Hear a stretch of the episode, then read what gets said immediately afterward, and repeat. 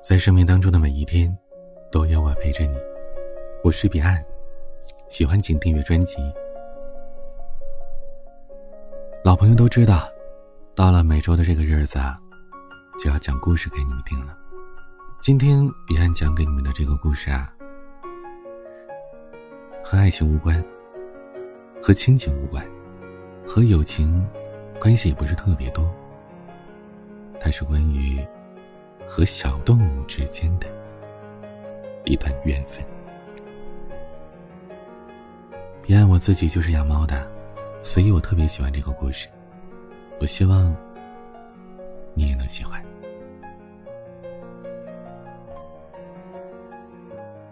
遇见了一只白色小奶猫，那一刻不知道是演员还是什么，我一把抄起了它，对它说。嘿，小子，以后你就跟我混了。大学毕业以后，和三个同学合租在一起，一个四川人陈川，一个云南人苏南，而我是陕西人。临近毕业的时候，我上豆瓣看了一篇北上广租房攻略，看完之后我就不想租房了，就那样一直拖着。眼看着都要毕业了，也没地方去。宿舍四年积攒下来的东西堆起来像小山一样高。而这时，我听说苏南他们已经租好了房子，便恬不知耻的打了个电话过去，问苏南介不介意多一个人分摊房租啊？苏南说：“你来吧。”房子在上海西站，刚入住的时候呢。多少缺乏一点安全感。苏南对我很好，但不意味着我们就是好朋友，因为他对每个人都很好。而陈川呢，我跟他更是不熟，而且这家伙长了一张凶冷的脸。苏南提出让我跟他住主卧，睡一张大床，我说算了，没有跟男人同床共枕的习惯。其实呢，我是觉得俩人不够熟，害怕让对方讨厌。我便在客厅打了个地铺，反正刚毕业嘛，正好是夏天。但是客厅没有空调，好在上面有个电扇。我每天躺在这地铺上，盯着房顶上的这个吊扇，在我头上一圈一圈的旋转着。我总担心它有一天会掉下来，悬掉我半个脑袋。这种担忧，我上小学的时候就有。好在十六年过去了，这种情况。从来没有发生过。不知道听节目的你是否也有这种担忧呢？苏南打算出国，他就一直没有找工作，而陈川呢，去了一家国企的设计院。后来我们听说院长是他亲戚。我上大学的时候就开始去校外的一家影视工作室兼职写剧本了，开始了我的编剧生涯。临近毕业的时候。通过朋友的介绍，我跟公司签了两个剧本创作的合同，总价将近三十万，定金已经拿到手了。我卡上有些钱，根据合同呢，未来还会有一些尾款，这让我就放弃了已经通过面试的工作，如愿以偿的成为了一名自由职业者。这是我上高中的时候就期望的大学毕业之后的生活状态。过了没多久。陈川提出想养一只狗，征询我和苏南的意见。我和苏南异口同声的拒绝了。三个男孩的生活已经够乱的了，我和陈川都懒得像猪。要不是苏南有洁癖，一直收拾屋子，看着我们的大学寝室，就可以想象会乱成什么样了。陈川白了我一眼，说：“我不管。”我跟苏南只能说：“我们不同意。”又过了几天，陈川给我发了一条短信，问我借八百块钱。房子是他俩租的，虽然我跟着分摊房租，但能让我进来入住，我也是心存感激的。和陈川又不熟，这正是拉近室友感情的机会。我当下就把钱给他转过去了。可殊不料晚上下班的时候，他竟然带回来一条纯黑色的小狗。我问：“小狗多少钱啊？”陈川说：“八百。”我听完，翻了翻白眼事已至此，还能怎么办啊？苏南没说什么，我也不好多说什么，只是感觉自己伸出了一个向着陈川示好的右手，却狠狠的扇了自己的左脸。我对陈川说：“你要养也行，但是呢，我们不管，你上班去就把他关进房里，别让他在客厅拉屎拉尿的搞破坏。”陈川一口答应着说：“啊，你放心吧，不会麻烦你们的。他很乖的，绝对不会随地大小便的。”结果话音刚落，小狗就在地板上大便了一发，而且还是稀的。陈川立刻手忙脚乱的收拾起来，一口气把桌上的纸抽抽了三分之一去处理小狗的粪便。我和苏南都白了白眼睛，而我心里想的是。那纸抽也有我们的股份，好吧？陈川给小狗取了个名叫蛋卷他说小狗是拉布拉多，一般呢都是用作导盲犬的，等小狗长大了就好了。拉布拉多长大了就是天使。我那个时候对狗狗也不了解，我不知道其实这句话还有前半句。拉布拉多小时候是魔鬼。我将陈春养了一条拉布拉多的事儿告诉了当时的女朋友，她听了之后直接翻了个白眼儿，说：“你们完了。”我女朋友家养了一条金毛，她是标准的爱狗人士，把狗当家人。她曾经给我看过照片，所谓的家里有狗，每天回去都像是作案现场，狗咬断过她的高跟鞋，吃掉过她的拖鞋。把他的笔记本从桌子上扯下来，还在厨房里刨了一个洞。我之前已经跟陈川细致的描述过女朋友家那条金毛的杀伤力了。听说拉布拉多跟金毛是亲戚，杀伤力是有过之而无不及啊。陈川听完，非要跟我打赌，赌一万块，如果蛋卷儿单独放在家里，他到底会不会把房子搞乱？我耸了耸肩膀，这种赌气的赌约是没法结的，输不起，也赢不得。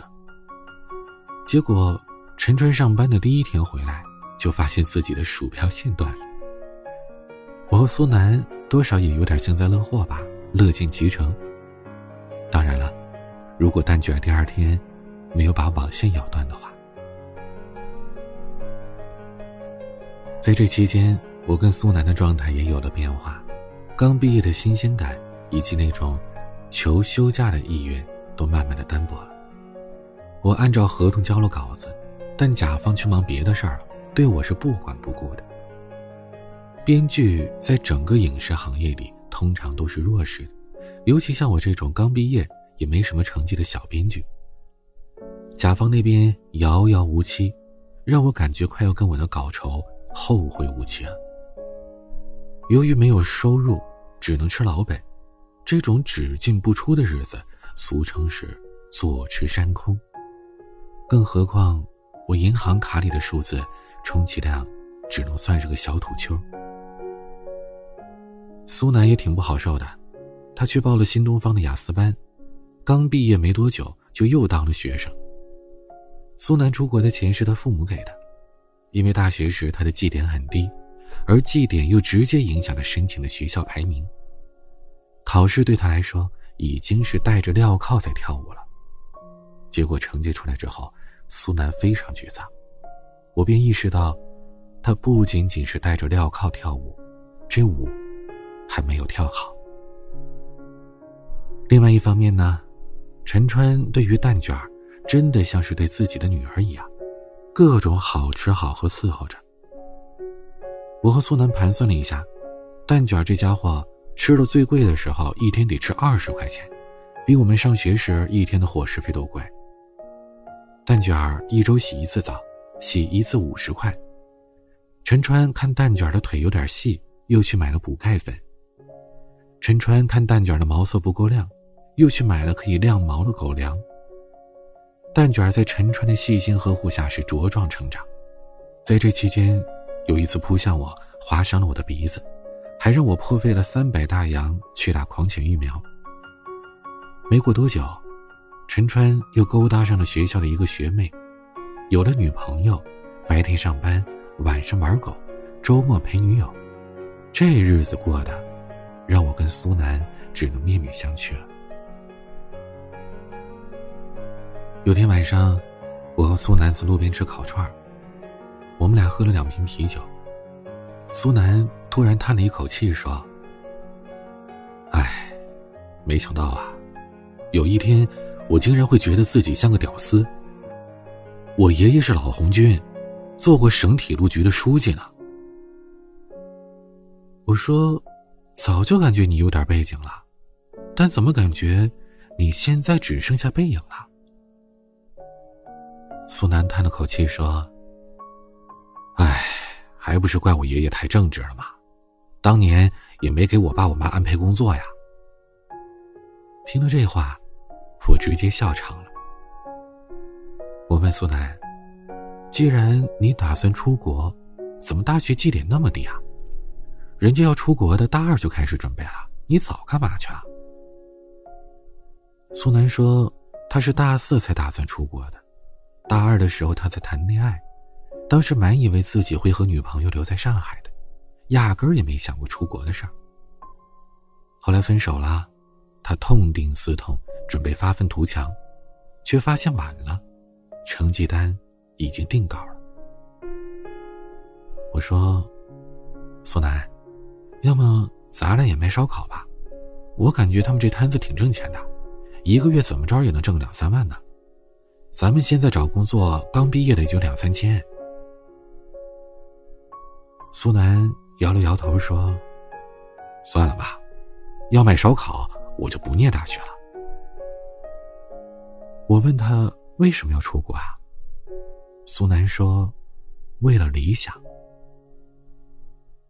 我要拿诺贝尔生物学奖，我要征服癌症，我要做对人类有贡献的事儿，在漫长的历史长河。”要留下我的名字。也许是喝了酒的缘故吧，我看苏南说这种书生意气的话，看到他眼睛里闪着光，脸上布满了虔诚和坚毅。但几乎就是在下一秒，他眼睛里的光消失了，像是两枚暗淡的灯芯。虔诚和坚毅，也像是浮云跟流沙一样，消失了。我想，他可能是想起了自己的舞蹈成绩吧。过了一会儿，苏南笑了笑，说：“不骗我了，他前女友出国了，他只是想去找他。”我说：“那你再考一年吧。”苏南摇了摇头，对我说：“我不想考了。”我想明白了，没考上，说明他跟我分手是对的。彼岸，我要回家了。过了几天，我去小卖部买水，途中遇到了一只白色的小奶猫。我遇到野猫都会惯例的拍两下手，不过野猫们按照惯例。都是不理我的，只是没想到，这只小猫竟然摇晃着身子跑了过来。那一刻，不知是演员还是什么，我一把抄起了它，对他说：“小子，以后你就跟我混了。”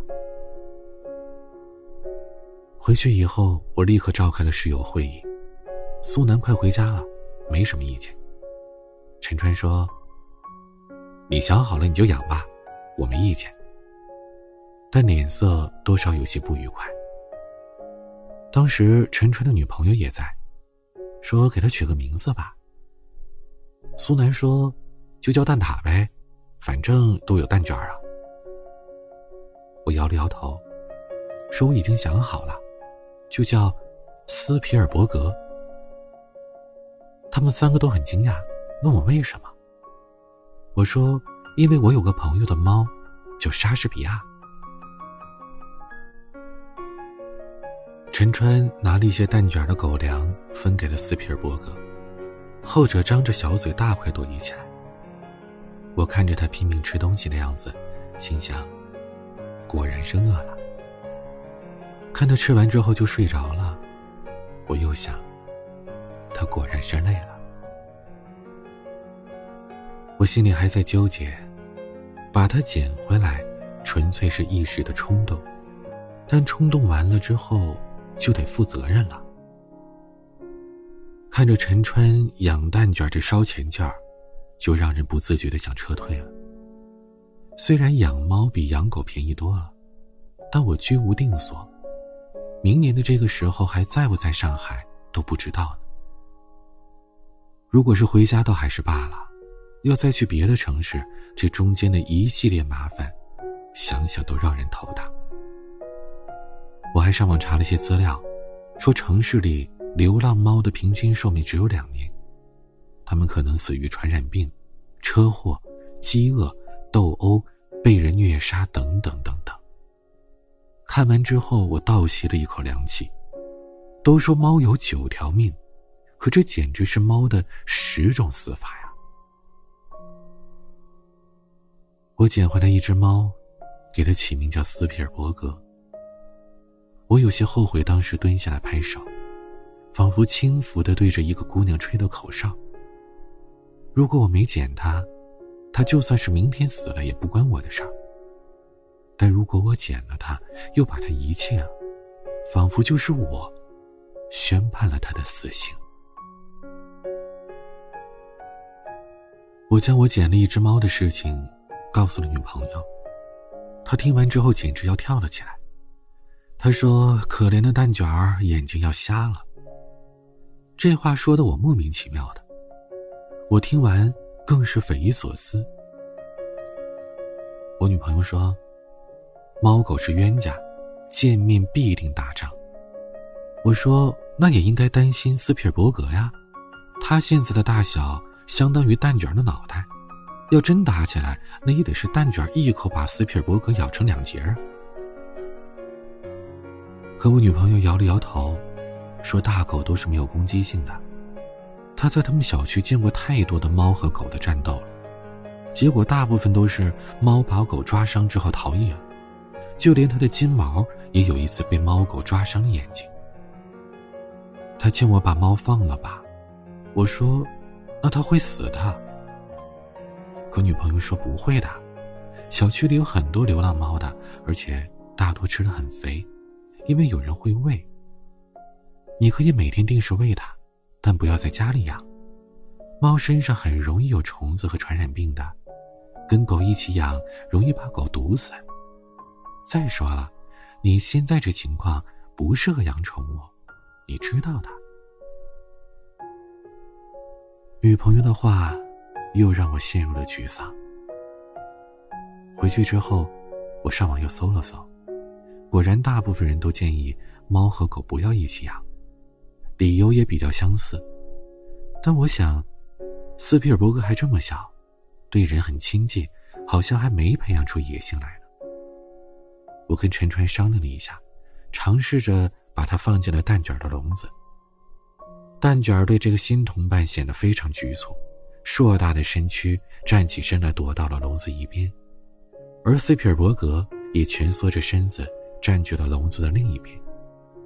当蛋卷儿尝试去闻一闻斯皮尔伯格时，小猫发出了威胁的嘶嘶声，还露出了锋利的爪子。我见状，连忙打开了笼子，把斯皮尔伯格捞了出来。陈川还在一边说：“啊，没事没事让他们多相处一会儿就好了。”我说：“算了吧，我怕蛋卷的眼睛瞎了。”晚上躺在床上的时候，我又动摇了，脑补着以后的生活。苏南前两天回老家了，走之前给我们做了一顿最后的晚餐。我会想念他的，他是我遇见过最好的室友，对朋友不拘小节，你多乱都没事儿。但他自己有洁癖，所以他会默默的把屋子收拾干净。更重要的是，他烧的一手好菜，比大多数这个年纪的女生还要好。他临走时特意嘱咐了我说：“李爱，记得找份工作吧。苏南走了之后，水电和房租变成了我跟陈川两个人分担，压力倍增。我搬到了主卧，睡一张双人床，而斯皮尔伯格这几天都跟我睡。不得不说，小猫小狗是这个世界上最萌的生物了。看着斯皮尔伯格用两只肉肉的前肢揉眼睛的时候，我心里涌起的那股柔软，像是湖面上的涟漪一样荡漾开去。我伸出手，一把把斯皮尔伯格搂进了怀里。我决定养它了。小时候，我们家住的院儿还像是个村子。家家门口都有块菜地，有的养鸡，有的养狗，家猫到处跑，蛇也能偶尔见到。那个时候哪有猫粮、狗粮这种高级玩意儿啊？人吃什么，猫就吃什么。我对斯皮尔伯格说：“你呀，是一只无家可归的野猫，我呢，是一个失意的作家。本来你和流浪汉是绝配。”可无奈，我比流浪汉还是高级了一点不过，你也别因为自己高攀而感到不安，因为说不定哪天我就破产降级了。我要说的是，你看到那个黑乎乎的大家伙没？他叫蛋卷儿以后他就是你的室友了，你们要和睦相处。最重要的是，你不要羡慕他，人家是白富美，你这种屌丝是没法比的。总之呢，以后我吃什么你就吃什么，不许挑食，听见没？好了，我准备吃晚饭了，分给你一点。今天咱家吃的是麻婆豆腐盖浇饭，我把盖浇饭剥了一些到饭盆里，还特意多给了他几块豆腐。斯皮尔伯格上去闻了闻，抬头看了看我。我拿起勺子，从自己的碗里舀了一大勺，塞进了自己的嘴里，津津有味的嚼着。由我做示范，斯皮尔伯格低头避开了豆腐，冲着米饭咬了一两口，然后他又停了下来，抬头看着我，那眼神儿就好像在说：“大哥，你确定这玩意儿是给猫吃的吗？”然后。他就一点都不吃了。当时刚好陈川不在家，我就偷了一点蛋卷的狗粮给他。结果斯皮尔伯格张着小嘴，大快朵颐起来。我上网搜了下，猫和狗不同，狗是杂食，但猫主要还是以肉食为主。我想了想，算了，我也没有窘迫到连猫粮都买不起的地步。于是我打开了购物网站，左挑右选，选了一个最便宜的。我还一起买了猫砂、猫砂盆、猫抓板、驱虫药。我开始有些怀念刚毕业时的那段前程无忧的日子。可现如今，我只能打开前程无忧、五八同城这种网站了。我找的还是有关编剧和撰稿人的工作。这类工作本来就不多。我投了八份简历，收到了两份面试的通知，其中有一个是房地产公司，说是他们老板想写一本人物传记，需要找一个专业的作家。听了他们 HR 的介绍，我自己也去他们公司的官网了解了一下，老板似乎是一个儒商，儒雅的儒，而且还是我小时候。最想上的其中一个大学的名誉校董，我心想，这还是个文化人啊，说不定交流起来容易一点。面试的时候，我看着这位年近六旬的董事长坐在我面前，他一毛不拔的头上反着光，脖子以下的肥肉堆积着，又因为没有头发而显得分外臃肿。他看似漫不经心地翻着我的书，然后摘下了眼镜，跟我说：“他需要的是那种可以让人双眼一亮、过目不忘的作品，而这些他没有在我的作品里看到。”接着，他举了个例子，说什么样的作家和作品是能让他过目不忘的呢？比如说，海明威和他的《老人与海》。然后他拿起了我的简历，对我说：“小伙子，你本科念的是生物学啊？哎呀呀，你怎么没读中文系啊？这对你的写作水平肯定是打折扣的。”接着，他又说：“现在他们公司自己的编辑部有北大的中文系硕士，复旦的中文系博士。”他们都各有所长，而他呢，没有在我的身上看到我擅长的东西。他这样讲，我觉得自己应该是被怕死了。我低头收拾东西，准备离开，却不料他口风一转，接着说：“当然了，我们现在自己写的这本书书稿还不够好，主要呢是因为我是一个高要求的人。”所以我觉得还是需要你的。刚毕业是吧？没工作过对吧？那这样吧，实习期两千，转正三千，每周最少修订一张，一张不得少于一万字。你有没有兴趣啊？他充满期待的看着我，而我当时的脑海里想的就是：你拿我跟海明威比，你怎么不花三千块去请莫言啊？我拒绝了这份工作，那些曾经看过的关于应届生的各种责难，都像是雨点一样劈头盖脸的打到我头上。什么年轻气盛、高不成低不就、挑剔太多、把自己看得太重要，等等等等。可是，和人说话和气一点，不盛气凌人，很难吗？为了把工资压下来而毫无逻辑的贬低求职者。就是对的吗？我不知道。那一刻，我只感觉从小到大的书都白念了。回来之后，我把这事儿跟女朋友说了。她说：“你不适合工作，你只能写作，不然你还能干什么呢？”我说：“我想考研。”她努了努嘴。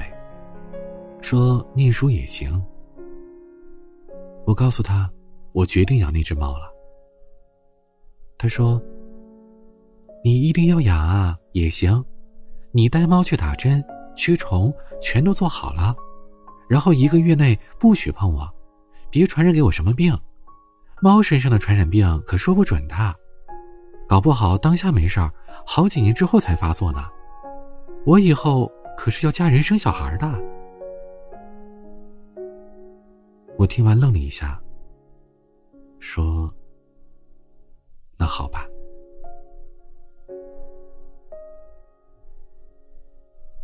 我决定考北京一所大学的研究生。要是考上了，得去北京上学，怕是不能带着斯皮尔伯格了。要是没考上，我也想去北京工作。我决定给斯皮尔伯格找一个长期的主人。我便联系了一些朋友。有的人要了斯皮尔伯格的照片，发在朋友圈里，希望有人领养。我的一个大学女同学留校读研，她好心把猫要了过去，却不料被学校发现了，只得又送回来。临去北京之前，我发微信询问了一个养猫的朋友，他告诉我，猫粮、饮用水被充足，厕所多放几个。他曾经最多离开过一个月。都没什么事儿了。而陈川呢，他放假只回去两周，应该也没什么事儿。我跟陈川交代了一下，便去了北京。考完试之后，就直接回了陕西老家。等过完年，陈川给我发了一条微信，说斯皮尔伯格不见了，他放的两大碗猫粮吃完了。为了以防万一，他还打开了小院的门。让斯皮尔伯格可以翻墙出去觅食。我想说点什么，却又不知道该说什么。见我没回消息，陈川又发了一条：“你不会怪我吧？”我走之前的一个月，并向斯皮尔伯格开放了我们的小院子。小院子里有一株葡萄藤，斯皮尔伯格可以顺着葡萄藤爬到外面去玩，但每一次他都会回来。陈川走的时候留了门，可想而知，两大碗猫粮吃完之后，斯皮尔伯格只得跑到外面去觅食，然后一去不回。我想责怪陈川，因为我曾经跟他说过，我打算放两大盆猫粮，而陈川只放了两大碗。两大碗，十五天啊，这怎么能够吃呢？但我没办法怪他。陈川知道我想去北京，如果我走了，斯皮尔伯格便是他照顾了，这一猫一狗的日子是没法过的。我当时不上班，照顾他们都已经精疲力尽了，更别提陈川要去上班了。再加上他对斯皮尔伯格也没有太厚的感情，猫是我捡的，我怎么能怪他呢？也许。从我打开了小院的那扇门，允许斯皮尔伯格自由外出的时候，我心里其实是有希望过，他会一去不回的。这样，我就可以逃掉遗弃他的罪名了。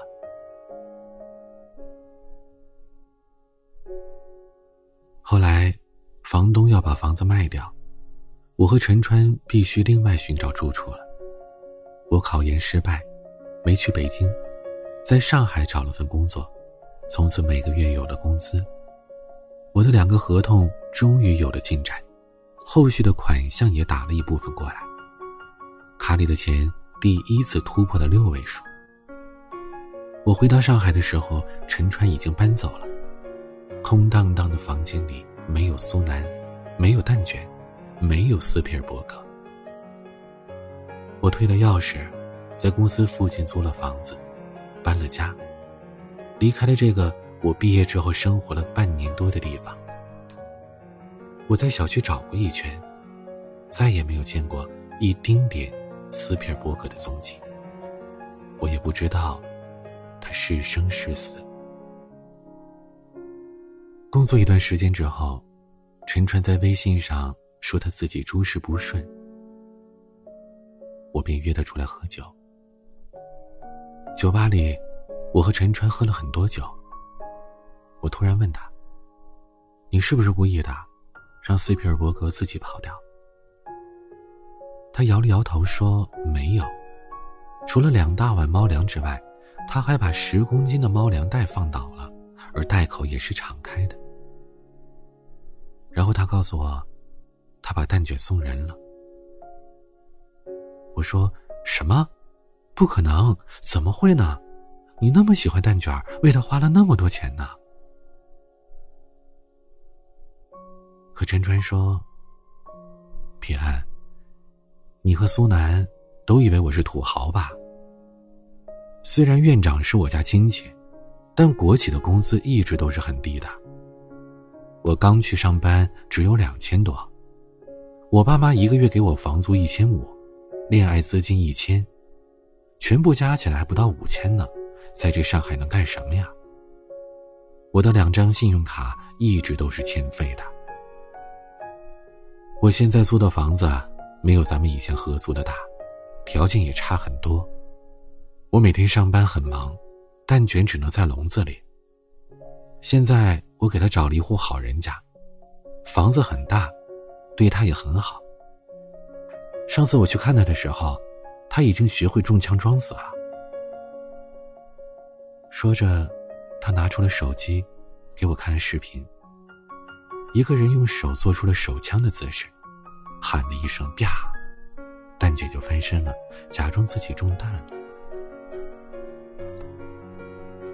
彼岸，再过一阵子，我也要回家了。苏南、明明、浩哥。我们都走了，好像只剩下你了。陈川干了杯啤酒，叹了口气。深夜，我们走出酒吧，清冷的夜风吹来，我和陈川都不禁打了个寒战。我俩握手作别，分别踏上了去不同方向的出租车。车子开上延安高架的时候，我醉眼朦胧的靠着车窗，看着窗外鳞次栉比的高楼大厦，逐渐的闪过，幻化成一道道稍纵即逝的光影，如同每一个和我一样，在学校里生活了四年，又在毕业之后相继离去的同学。人生苦短，每个人都是过客。人生又好像很漫长，可何处又是归途呢？到了目的地，我下了车，付了钱，酒已经醒了大半。走进小区，我突然在路灯下看见了一只白色的小猫。我当时停住了。呆呆的看着它，小猫好像也看见了我，低着头，慢悠悠的走过来，用头蹭着我的鞋子。我转身向后走去，他还是一路跟着。我走进了小区入口的便利店，买了一根火腿肠出来，剥好皮，放在地上，他便低着小头。大快朵颐的吃了起来。我看着他饿坏的样子，心里又难以自抑的产生出一股冲动。可最后，我又看了一会儿，站起身来，转身走了。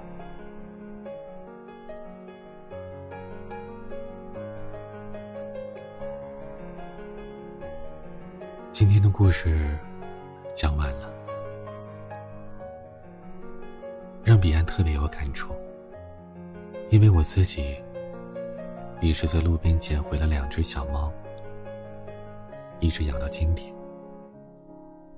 它们一只叫馒头，一只叫花卷，都是面食。因为我们公司楼下有一只猫，是公司同事轮流养的，而那只猫叫包子。所以，我们家的馒头花卷，也是跟他起了一个系列的名字。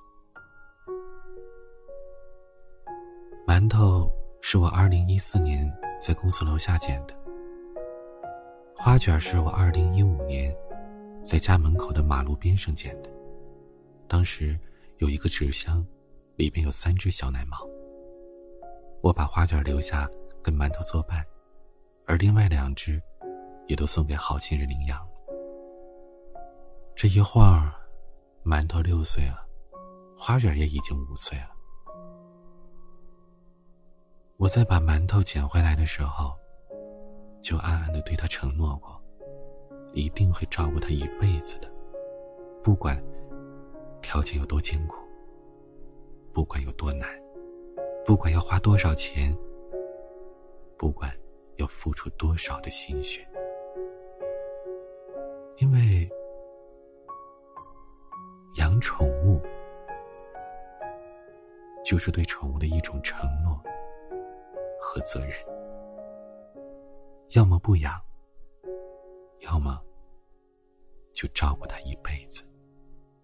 因为宠物对我们而言，可能只是一阵子，而我们对宠物而言，却是一辈子呀。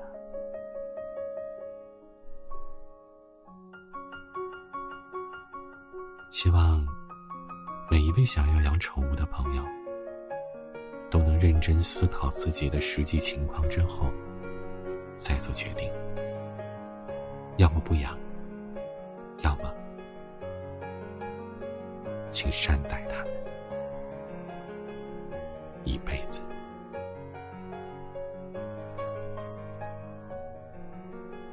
如果你喜欢我的节目，或者……你也喜欢小猫小狗，欢迎你为这期节目点赞，并且把它分享到朋友圈，说不定你的朋友也爱听。也欢迎你关注我的微博、抖音，都可以搜索 DJ 彼岸。每一个夜晚都有声音陪伴你，我是彼岸，晚。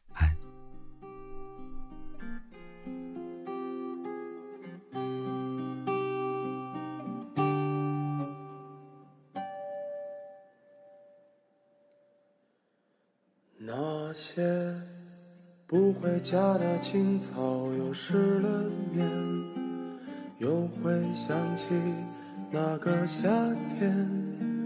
我在这喧嚣里把你寻找，人见人爱的苗小姐。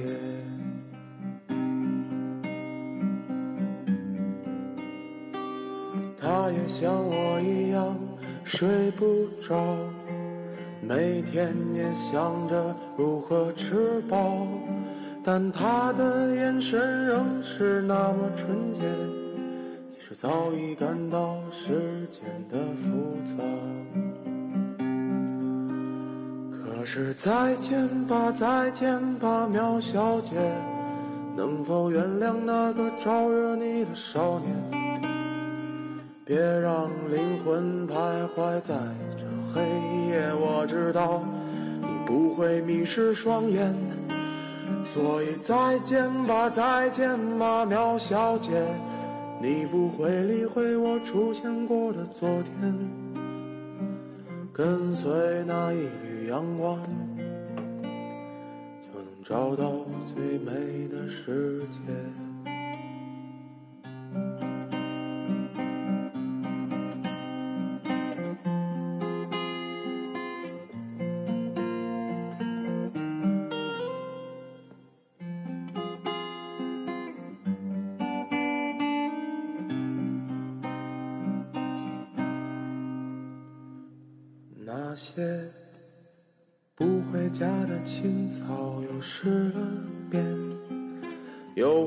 想起那个夏天。我在这喧嚣里把你寻找，人见人爱，苗小姐。